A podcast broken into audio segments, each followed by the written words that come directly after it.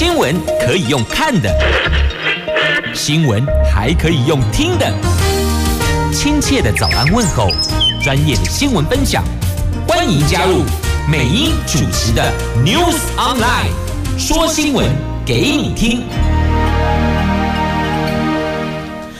亲爱的朋友，台港后打开后，大家好，欢迎您再度锁定收听 News Online，我是美英，我是谢美英。这四天端午连假收假回来，今天上班上课，可还能适应吗？每逢连假，大伙作息就乱了套，所以今天可能会有些人比较辛苦一点点哦。好。张大眼睛，振奋精神，迎接这美好的一周啊！从天气开始吧。这几天天气都还不错哦。来北北桃温度介于二十六度到三十四度，竹竹苗二十六度到三十二度，落差只有在于台北市。台北市白天会有下雨的机会，但是阳光也是露脸的。那么从新北、桃园、新竹市、新竹县到苗栗，都是阳光露脸、晴朗炎热的好天气，真的有够温暖的好天气呀！好，那么四大报头版头条可能跟天气。也会有点关系，也暖啦。譬如说，像《经济日报》今天头版头，台积电，我们的护国神山迎来转机，第三营运向上，哈哈哈。第二季落底态势确定了，iPhone 十五新机备货动能动起来了，营收有望季增百分之十一，达到五千两百亿元。《金融时报》头版头条：美国来台湾转机客手提行李可望免安检，这个有利于国际航空布局转机航网。《中国时报》头版头：中药大缺货，诊所以药易药硬撑啊，撑着撑着，但是看来好像撑着撑着还是撑得很辛苦啊。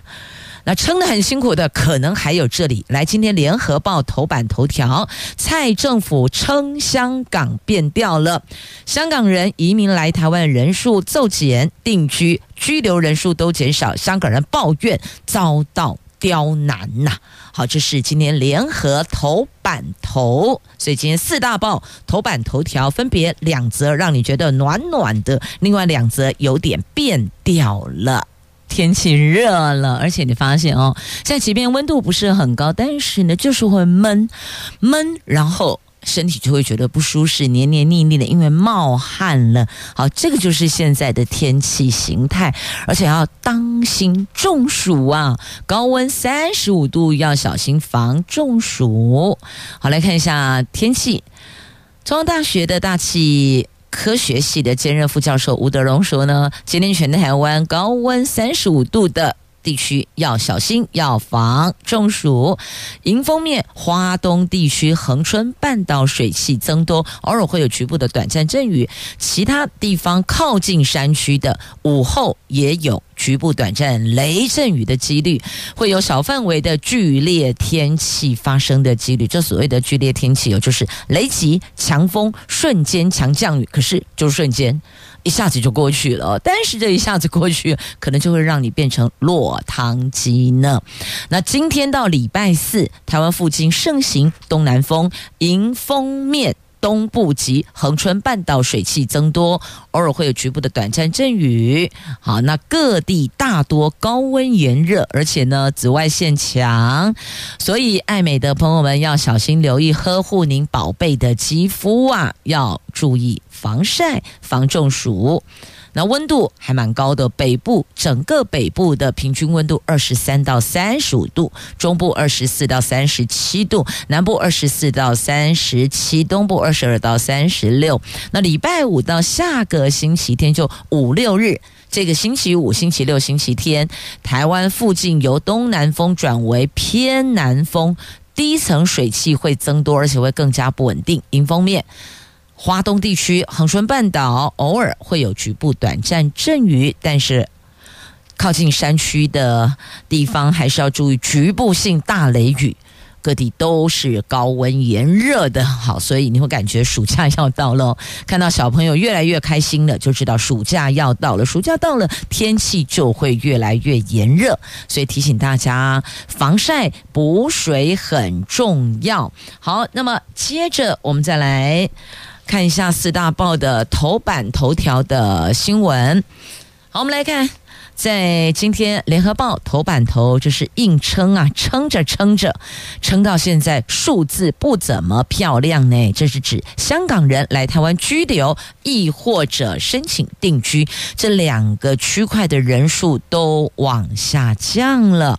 二零一九年香港反送中运动爆发，蔡政府高喊撑香港，撑是撑起来的撑哦，撑香港，并且在二零二零年的七月成立。援助香港人的台港服务交流办公室，那算一算，交流办公室成立即将届满三年了。移民署统计，香港人来台湾居留和定居的人数，在二零二一年是达到高峰，然后就往下递减，居留减少将近两成，定居更是大降两成三。许多香港人表示，申请被刁难，国安审查阴霾笼罩，质疑。对香港人的承诺为什么变了调呢？那台港交流办成立的时候，在政府发新闻稿，在新闻稿上指哦，充分展现对香港人守护民主自由人权的支持，以及关怀香港人的决心，吸引了许多的香港人怀抱来台梦，抱着来台湾的梦。那三年过去了，目标不仅没实现。香港人来台湾是越来越难，而且有香港人直说，台湾早就不是香港人优先选项了。那不是优先选项，原因是什么？到底是我们这里的原因，诚如他们所说的哦，申请被刁难，还是说他们认为到台湾来定居不是美好生活的未来？所以选择了别的地方了，所以一定要先弄清楚，因为毕竟是我们承诺在先的。所以为什么人数越来越少？原因是什么？是我们的原因，还是他们的原因？这得要弄清楚啊！如果是我们的原因，那就不可以，因为是总统自己说要撑香港的。但如果因为台海不稳定的状况造成台湾不是他们的首选，那这个就不是我们不撑香港，因为这个就。归类到跟中国整体的这个。对台湾的友善的问题了，所以呢，要先弄清楚到底是怎么个回事呢？那陆委会说呢，香港人说来台湾申请被刁难，那陆委会解释，哎呀，误解居留定居规范了。那如果是误解，我们应该是要主动协助，不是吗？所谓的积极协助跟消极协助，那是两种不同的做法。哎，消极协助就是你有问题，你问我，好，你需要什么协助，你告诉我，好，向左转我就向左转，啊，走一步我就走一步。我就停下来。但如果是积极协助的话，你没有看到的问题，我必须要早你一步，告诉你接下来你必须要这么做，然后我怎么协助你，你提供什么资料给我，后续我。这边就帮你都跑完流程了，而不是让你一关一关自己去跑。然后这会儿告诉你说，哎，少了 A 证件，然后你 A 证件补过来跟你说，哎，又少了这个 B 要件，然后你再去把 B 要件找过来，然后再告诉你说，哎，不行哦，你还少了一个 C 文件，就类似这样，那就是觉得是被刁难呐。所以所谓的积极协助跟消极协助那个做法是不一样的。请问我们的做法是什么？好，我也不知道我们做法是什么，毕竟我没有申请过拘留。我本来就是架杠的台湾狼啦。好，接着我们来看《自由时报》头版头条的新闻：美国来台湾转机客手提行李渴望免安检。这国际恐怖活动让各国纷纷强化航空保安，但重复安检也牺牲旅客的便利性。台湾、美国。二零一九年起推动了一站式保安，美国来台湾桃园机场转机，还有过境航班的托运行李实施免安检。交通部规划将免安检从托运行李扩大到手提行李，可望今年的下半年实施。预估旅客可以省下半个小时到一个小时转机等待时间，有利于我国籍航空布局转机航网。因为他们其实出关的出境的时候，在他们国家出境的时候呢，他就已经有做过安检了，所以你就不需要再重复做了。哦，除非他在空中有人交付什么东西给他嘛。那问题是，所有上飞机的行李通通都是经过安检，包括机组人员都是一样的，所以等于就意思是说，你已出境的时候已经检查过了，基本上中间在下一趴入境的时候，基本上中间你转机就不用再重复去排队检检查行李。确实哦，你知道排队检查行李那个很花时间、很烧时间吗？因此，他们认为这种哦重复式的安检就可以免掉了，因为牺牲了旅客的便利性，也耗费大家长时间在那儿排队呢。那对此，交通部民航局说，目前实施托运行李一站式保安，总共有三个国家，包括美国、加拿大、纽西兰来桃园转机以及过境的航班。据了解呢，来自美国八个机场的转机客占了桃机转机客来源的八成以上。实施之后，每年将有来自美国的七十五万人次转机客受惠。那桃机公司说。七月份将到美国跟美国国土安全部运输安全管理局协商相关事宜，预计这个。手提行李，美国来台湾的转机客手提行李免安检，最快大概下半年可以实施哦，这最快哦，不是最慢哦，最快哦，所以现阶段还没有很出席阿伯啦。那朝阳科大的飞机飞航系的系主任啊卢衍良说呢，美国的机场安检严格，而且旅客通关后就一直在机场管制区等待登机抵达目的地，我们自然。可以思考经检转机端的安检流程了。这项措施实施之后，可提高旅客来台湾转机的意愿，对国内航空公司的第六航权，就从美国装载客货。邮件回台湾，再转运到另一国的航空权，这样的一个航线安排也是有帮助的哦。那目前美籍航空公司只有联合航空每天有一班飞机来台湾，一站式保安对于美国本身的注意有限，但是台湾华航、长荣、新宇目前都有北美航线，对我们自己国籍航空业者跟淘机的营运帮助比较大啦。所以呢，只要有帮助的、有加分的，我们都可以去讨论，可以去思考，甚至就落实实行。接着来看《经济日报》头版头条，好啦，动起来啦！苹果 iPhone 十五系列新机备货动能动起来，助攻。台积电下半年三奈米家族出货动能转强，法人看好台积电第三季美元营收在苹果大单的挹注下，有望季增至少是百分之十一呢，达到一百七十亿美元，换算台币五千两百亿以上。今年营运在第二季落底态势确定了，所以第三季营运可以向上啦。整体接单状况来看哦，供应链透露出台积电下半年只有苹果订单相对强劲，其他应用仍多处于库存调整阶段。虽然偶尔有急单跟短单，仍然无法造就今年第三季缴出跟往年同期一样强劲成长的成绩单。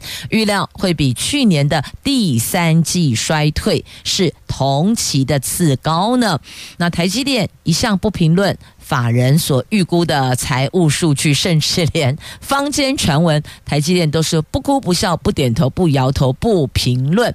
那台积电就是说呢，第三季营运展望将在七月举办的下一次法说会内容为准。那法人透露呢，即便近期 AI 急单挹注台积电短期营运，但受相关的营收占比还是很有限。下半年动能最强的应用仍以高阶。智慧手机为主啊，所以简单的说呢，动起来就是第二季落底态势确立的。那第三季有 iPhone 十五新机备货动能动起来啦。接着我们来看《中国时报》头版头条的新闻：中药大缺货呀。这国内不是只有缺西药，其实中药也缺很大，所以看来哦，只要是药，似乎现在 long day camp 都缺货。新冠后，民众看中医的人数比疫情前大增了百分之四十五，导致药厂产线开到最大，还是跟不上需求，就供不应求啊！连治感冒、调生理期的主要药物都缺呢，各诊所以药易药硬撑着。中药材也应声而涨啊！中药行说啊，以台湾人几乎天天吃的当归是涨最凶的，长当食材的枸杞。八角也变贵了，民众想要补身体啊，口袋也要够深才行啊。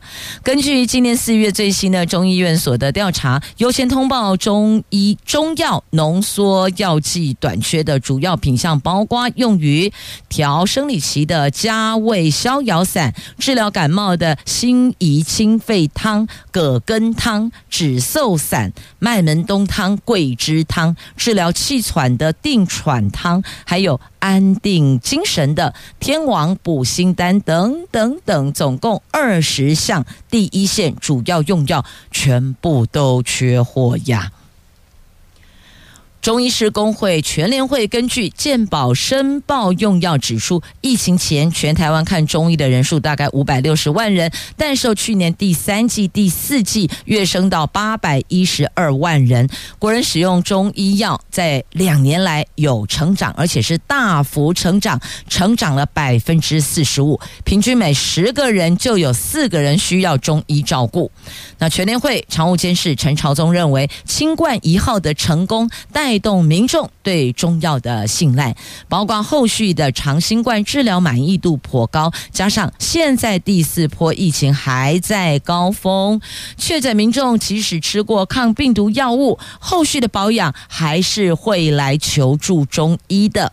那疫情前，全台湾科学中药的药厂生产线大概三条，产能大概是百分之八十，都已经是满载了，刚好可以提供全台湾用药。但是是现在呢，中医利用率成长了一点四倍，即便药厂产能开到最大，也只有疫情前的一点一倍，落差很大。现在药厂生产出来的药物马上就被搬走，根本来不及生产，等于是。一下生产线，你都不用去库存进去变呐，马上就再造，马上就搬走了，所以根本来不及生产呢。由于开缺的品项都是用于第一线的主要用药，中医诊所叫不到药，只能和其他诊所以药易药，互通有无，或是设法替换效果接近的某些方剂，否则啊是完全没药可用呢，拢无啊。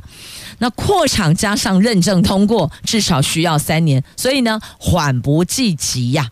所以你说现在赶快扩产啊，赶快呀，赶快，你 go 卡紧，赶快赶快，一切顺利也要三年呐。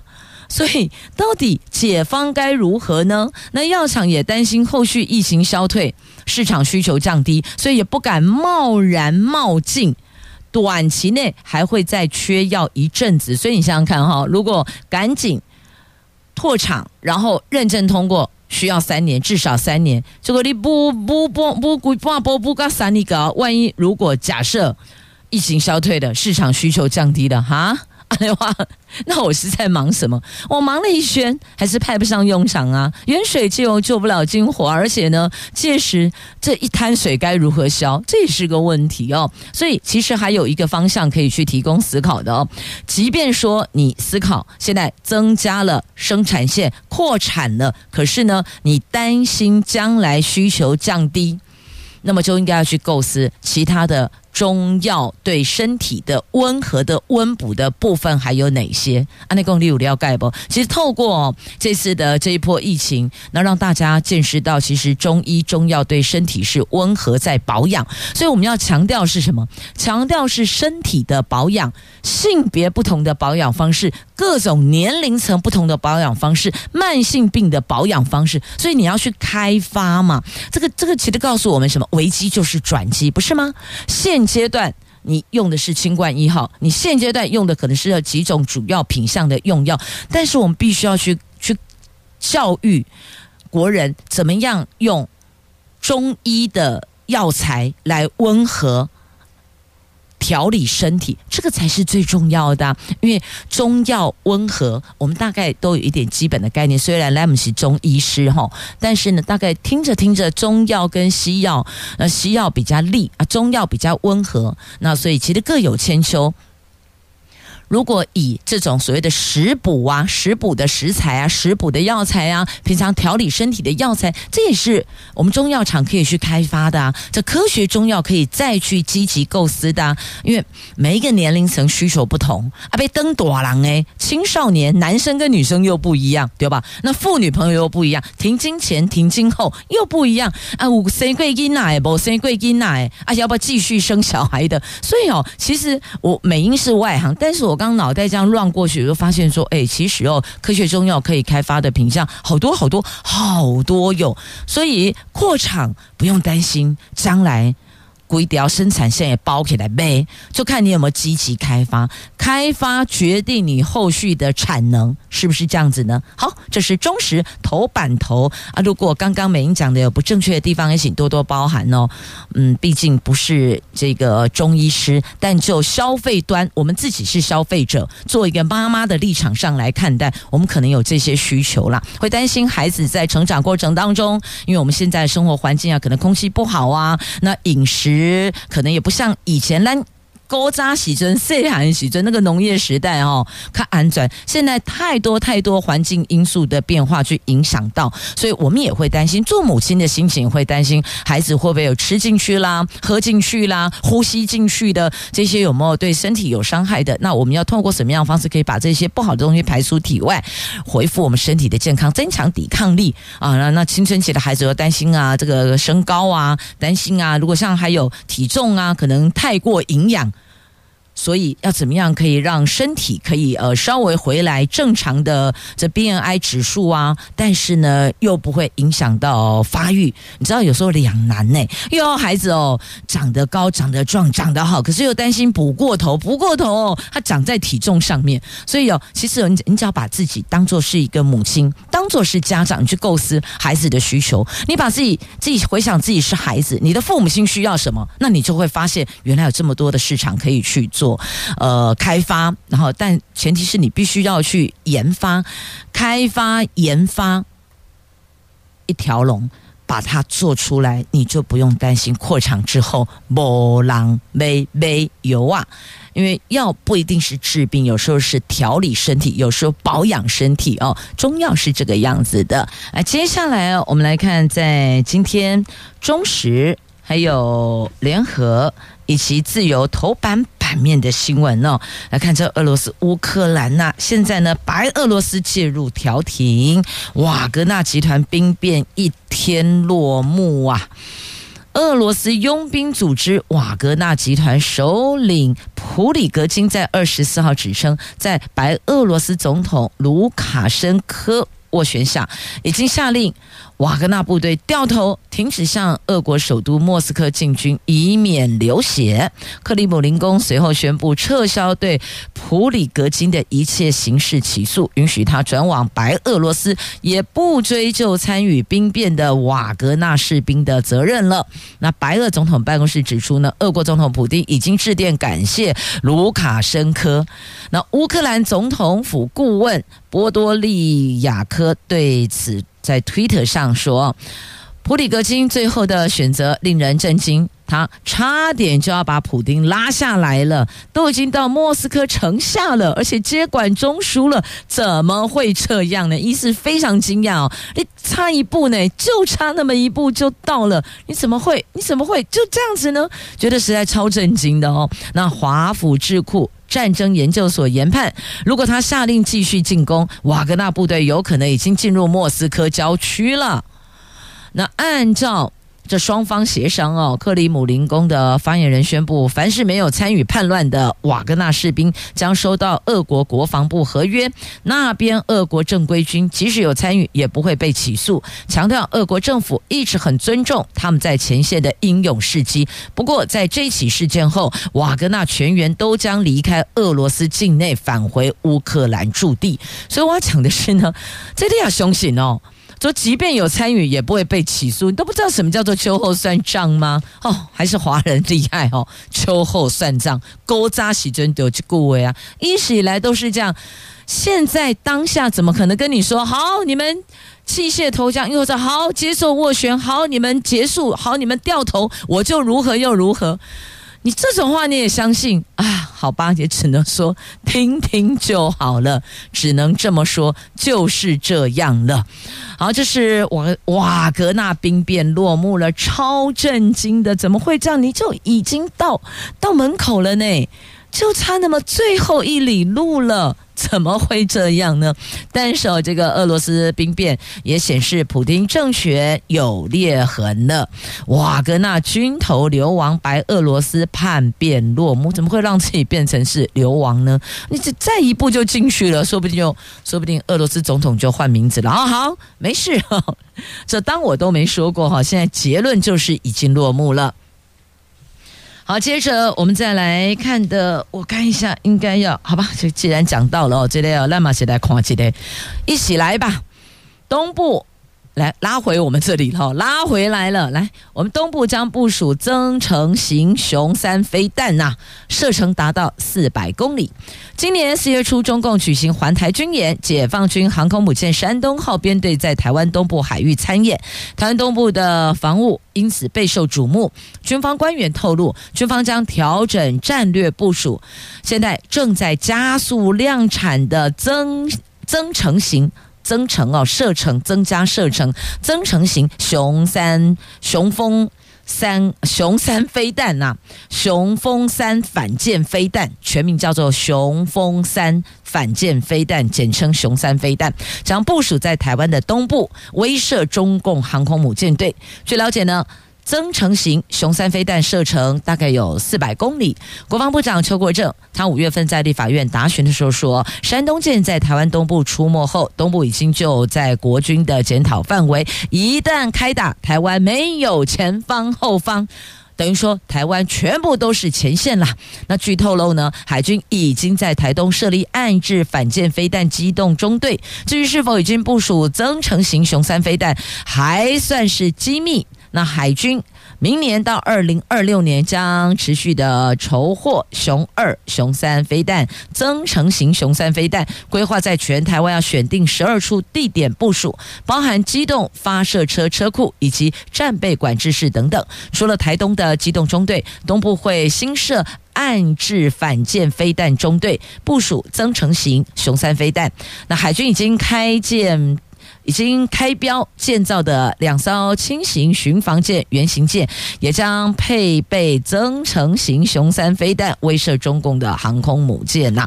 那根据国防评估报告，今年四月中共军演，由于解放军航空母舰支队部署在我国的东部海域，国军在台湾东部的战力保存跟战队输布之兵力将面临大威胁。未来如何？未来如何能解？如果解放军航空母舰斗群数哦，航空母战斗群数量有增加的话，那么威胁我们的威胁将更难以应应。面对这种威胁哦，困难度会更高了。国军就形同失去了原来已经受限的战略纵深，所以建议在东部海岸建置大量远程反舰飞弹作为反制哦。这是本来以前之前东部还没有这么感觉危险的，但现在。看来台湾真的北南东西没有前方后方，全部都在前线呐。好，这个是在今天中时头版下方的新闻，所以要告诉您哦，没有不可能的事啊。的确，接下来金曲奖年度盛会即将登场了，为我们自己的歌曲来加加油吧。其实台湾的流行音乐一直以来都做得很好，只是。曾几何时，哈，变成现在这样子。过去啊，可是华人地区奉为圭臬、学习的典范呢。台湾的戏剧啊，尤其是台湾的流行音乐。可是你没有发现哦，这些年来的这个我们的成长速度好像慢了一点哦，让其他过去连我们车尾灯都看不到的其他华人地区的。国语流行歌曲哦，好像现在感觉他们的变化就是那个那个音乐的玩法哦，更上乘了。所以我们还是要再加把劲的。好了，讲完了这个流行音乐之后呢，还是回来关心今天四大报的重点新闻话题哦。来看联合报 A two 焦点版面。女秘书忍了半年，决定还是要控诉庄硕汉性骚啊！这一位驻泰国代表庄硕汉，他其实在二十一号已经获准辞职了。外交部第一时间说他是个人因素请辞，但是呢，前天晚上最新的发展是证实他其实是涉及的性骚扰事件。好，我们就用 “me too” 来形容好了，就是这一 part 的事情。据了解呢，这一起性骚扰被害人隐忍半年，就在驻菲律宾前代表徐沛勇对代表处女职员性骚扰案爆发之后，这一位受害人才决心通报外交部，迫使。使得庄硕汉在外馆的争议行为曝光了。据指出，庄硕汉在去年十二月跟代表处的秘书搭车到台北出差，行车过程中，庄硕汉曾经有。不当的身体触碰的行为，让对方感觉到不舒服，甚至出差期间曾经以讨论泰北行程之便，请女秘书到他的房间。但是呢，这一位女秘书很警觉，为了安全起见，没有配合他。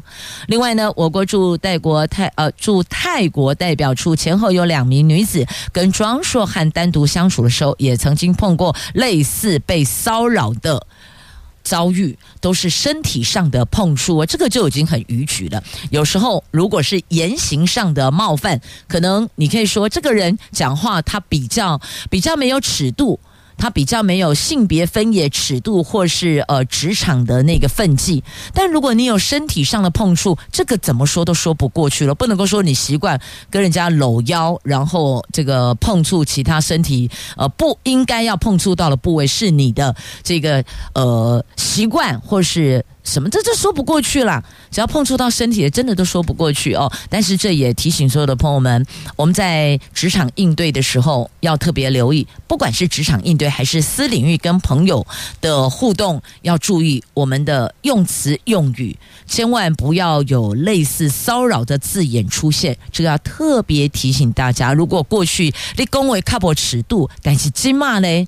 应该都要盖过来啊，都要改过来，因为你让别人不舒服了，不舒服就构成骚扰的要件了。所以再次提醒大家，那么蓝营、绿营都批外交部啊，这下子蓝绿同一阵线了啊，都说外交部你不应该隐瞒真相，什么叫做个人因素？那应该要说清楚个人因素包括什么，所以呢，以后是不是哦，我们的选项个人因素应该要再加一个说明，哪一部分的个人因素是健康的因素，还是有其他行为不当的个人因素呢？确实啊，性骚扰也是算个人因素之一吧，就是你自己的言行举止不恰当嘛，对他人构成了骚扰嘛。所以，请问这个人因素到底是什么呢？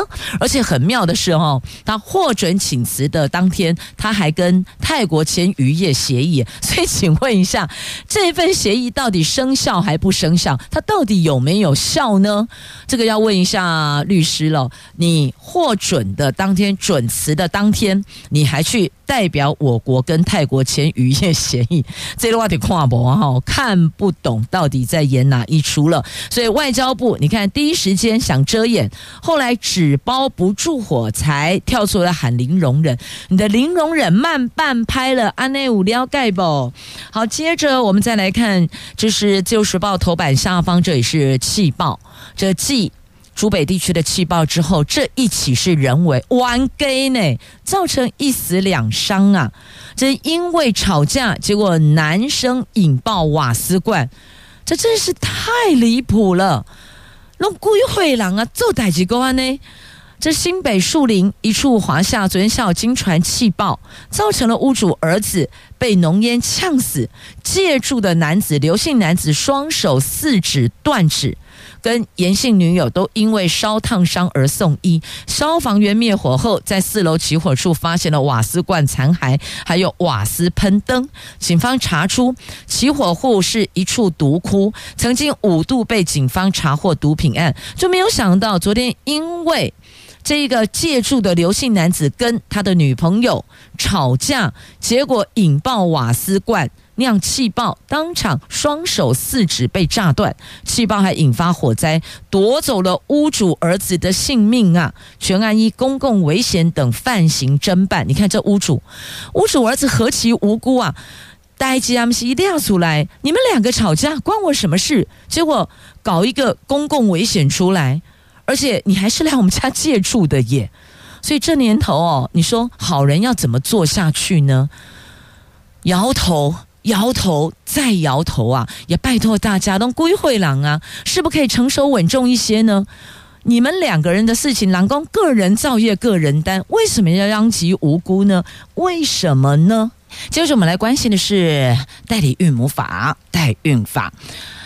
这倡议代理孕母二十七年的核信示爱中心药剂部主任陈昭姿说：“少子化已经是国安问题了，为什么不能够成全那些不能生但是愿意养育，而且是有能力养育的夫妻，或是夫妇，或是妻妻的心愿呢？在性平会反对下，代理孕母法案即将付诸流水，一切归零，让人痛心啊！”陈昭斯在脸书 po 文哦，他说代孕法案再度被长期支持的政党给糟蹋了。他没有义务爱他，没有义务忠于他，但是有权利监督他。那么大概提了一些哦，那到底该如何再持续下去呢？专家建议。搭同志议题可能优先排入，所以立法院它这个议案的先后顺序是如何排定的？到底哪些要排进去，哪些是门口领号码牌递补的？有点类似像我们这个搭乘航空。呃，搭乘这个呃飞机的时候补位的概念嘛，哦，那到底哪些是可以在门口递补的？那摆着摆着摆着，二十七年就过去了呢。那一切说呢，代孕。有条件开放，才能够解少子化的困境啊！乐见人工生殖法修法，所以你看，我们都知道少子化是国安危机，但是为什么都没有积极作为呢？为什么没有努力的去看到可能接下来发生的问题，而提前去超前部署呢？所以这个就是政府没有企业化嘛。我举个例子好了哦，我举这个启英高中董事长吴庆堂吴董事长他的超前部署，当他买下启英高中之后，他立刻有意识到未来少子化的问题，所以怎么扭转学校的品牌，怎么样挹注升学率，以升学率来带动私立学校以后学生的入学，所以呢，他很早很早就开始在构思。也许可能有些家长不是认同啦，但我们必须要说，他的做法可能有部分是值得参考取经的。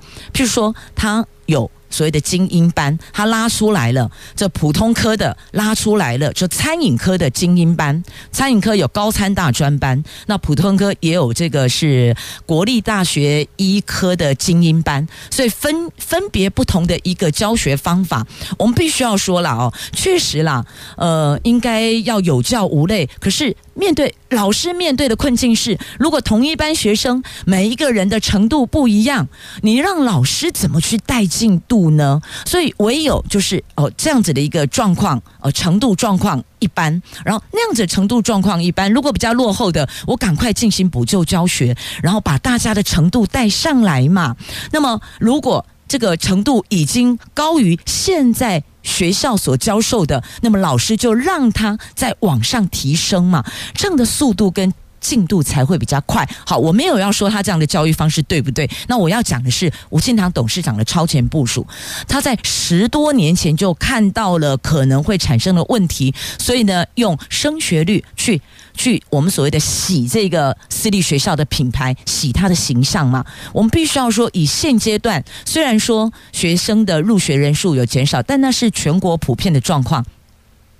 不是单一学校的状态，所以呢，我们以这个报呃入学率、报到率、学生人数来看，吴庆堂董事长他十几年前所拟定的做法是正确的啊，所以我要套过来，就是企业模式，因为吴庆堂董事长本身他就是企业人士，然后在。接手在教育区块嘛，他用这个企业导入到学校去，那为什么政府不能企业导入呢？这个是我一直觉得很纳闷的地方哦。好，这个话题到这里，因为毕竟他现阶段很足惜，就是可能会成一场空，唯一有机会就是去搭同志议题，就是夫夫心愿，亦或者妻妻心愿。当然你会说啊，泰鲁代理孕母为什么要妻妻心愿？因为有可能他他。这个受孕育或者呃其他的这个状况，子宫上的状况不允许怀孕嘛，也是有可能有这个问题啊！不要认为说七七都没有这个问题，不是女女没有这个问题，不尽其然，不尽其然，当然几率很低啦。但我们必须还是要提他们优先考虑到。所以呢，如果去搭同志议题可以优先排入的话，或许是不是我们就要做？另类的思考了呢。好，那么接着再来《经济日报》头版版面的新闻哦，来看一下股汇市哦。看台湾股市，台股上个礼拜在节庆前卖压、美股回档等不利因素包围中，多头呈现休兵的状态。那展望后市呢？市场专家认为，由于市场风险偏好再起，加上法人锁码效应，以及下半年电子旺季即将到来，三大多头火种发酵，将有机会注意台。股中长线持续向上攻坚，不过短线则有涨多修正的可能啊。好，那看了一下，看了一下啊，这市场风险偏好再起，法人索马，电子旺季要到，有利于大盘攻坚呐。那同样在经济日报头版版面哦，特别提到了端午节长假效应下，台股周线终止连五红，加权指数上个礼拜下跌八十六点，收盘一万七千两百零二。点，但是呢，台股的 ETF 投资人无畏惧拉回，受益人数继续增加。上星期短短三个交易日，增加了两万零四百人，总投资人数攀升至四百六十八万四千人，再度改写新纪录。所以 ETF 受益人数再创新高啊！好，那么接着再来看，同样在。经济日报头版版面的新闻在头版下方哦，讲的是汇率之日元，日元软脚恐怕一路弱到十月呢。日本当局加强口头干预，引发市场揣测政府出手阻贬。阻止它一路继续贬的可能性哦。这日元兑换美元上个礼拜贬破一百四十三日元价位后，日本当局加强口头干预，也引发市场更加揣测日本政府要出手干预汇市的可能性了。专家认为，日元汇价这个礼拜可能加速贬值，疲软态势将维持到至少十月份内，将加重对日本企业的打击，也牵动日本、韩国经济竞争力的消长。所以大家也看到了，这到底现在要不要去日本消费旅游呢？您自个儿啊拿捏一下。他说这个态势可能到十月份呐，所以官方措辞可以说是隐含玄机呢。好，那么接下来再来看一下啊，在今天。两报头版版面的图文，我们的小戴好威呀、留下冠军，第五座冠军杯，笑傲台北赛，她是赛史上女单最多冠军的，果然是台湾一姐。一姐戴资颖昨天在台北羽球公开赛女单决赛击败了华裔美籍女将张贝文。进账了四十八万台币的冠军奖金呢。这小戴也是继二零零九、二零一零的郑韶杰后，史上第二位在女单卫冕成功的台湾选手，而且以五冠五座冠均超越南韩名将程池炫、丹麦女将拉森，缔造三十女单最多冠军的记录呢。同时也谢谢朋友们收听今天节目，明天再会啦。